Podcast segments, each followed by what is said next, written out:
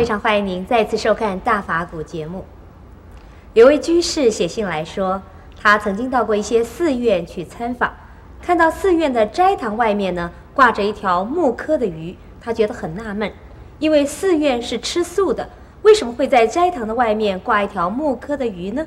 让我们恭请圣严法师来为我们开示。这条鱼是有一个故事。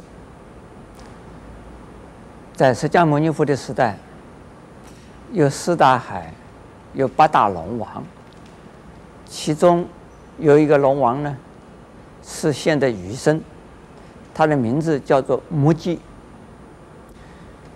因为他过去世啊，虽然学佛，但是嗔心很重，也造了很多的业，因此呢，虽然善根还在，还在呀、啊。护持三宝，但是呢，已经是啊堕为啊余生，可是觉得很惭愧啊，因此呢，他就非常精进啊，努力的用功，日以继夜，夜以继日。平常的人都要有睡眠的时间，而他呢，二十四个小时。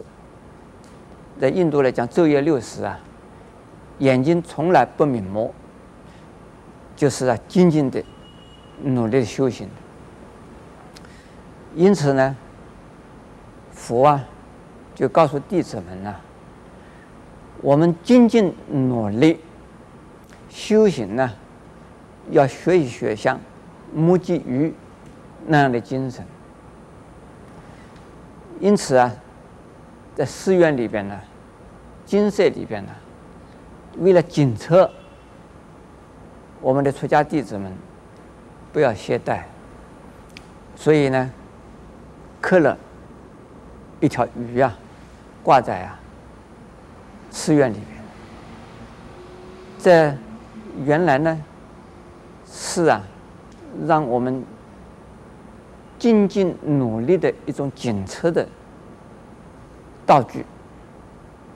而在寺院里面生活的人呢、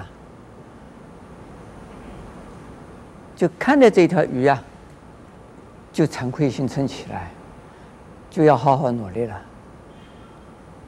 后来呢，因为是僧团的生活啊，是一个大众集体的生活，起床的时候一起起床，睡觉的时候一起睡觉，打坐的时候一起打坐。拜佛的时候一起拜佛，诵经的时候一起诵经。为了结合大众啊，来修行呢，那个影响的信号就是打那个鱼。就打这个鱼的时候一打呢，就表示说，现在呀，鱼呀在叫我们去好好努力修行哦。就听到打的鱼的声音呢，就要去修行哦。这个就是。我们念经要敲木鱼的一个典故。那么，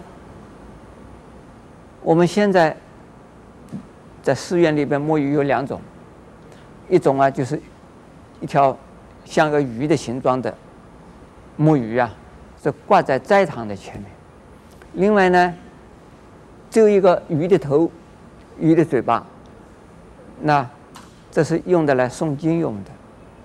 这是放在副店里的。那两种鱼的形状啊，看起来那长的是很像鱼，小的呢不大像鱼，但是呢，你仔细的看一看，还叫它木鱼。这个是典故是这样子来的，并不是因为啊，出家人想要吃鱼吃不到，就把钓一个木鱼。在挂在那个地方做个象征，不是，是为了警策我们大家能够精进用功，不要懈怠，就是啊，日夜不要休息，是鱼能够这个样，我们呢已经成了人了，应该更要精进了。当等我们变成鱼的时候啊，已经很晚了。所以说现在呢，还是人的时候呢，要好好努力修行。这个典故是是这个样子的。那我们现在敲木鱼啊，就变成了只有吃饭的时候敲，其他的时候啊没有没有敲那个这个长形的鱼，只要早上、中午过堂上斋堂啊吃饭以前呢、敲，这也是啊击众的意思，击众的一种信号。我们在寺院里边呢，